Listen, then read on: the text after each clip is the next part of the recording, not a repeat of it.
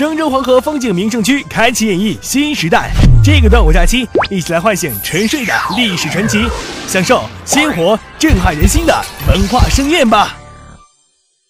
近日，省人社厅、财政厅联合下发了关于建立企业薪酬调查和信息发布制度的通知，这标志着河南省企业薪酬调查和信息发布制度确立。按照国家有关规定，河南省在二零一八年就选取郑州市、安阳市、许昌市先行试点开展企业薪酬调查。二零一九年推广至全省各省辖市发布，二零二零年省市两级分级发布，发布频次为每年一次，时间一般不晚于第二季度。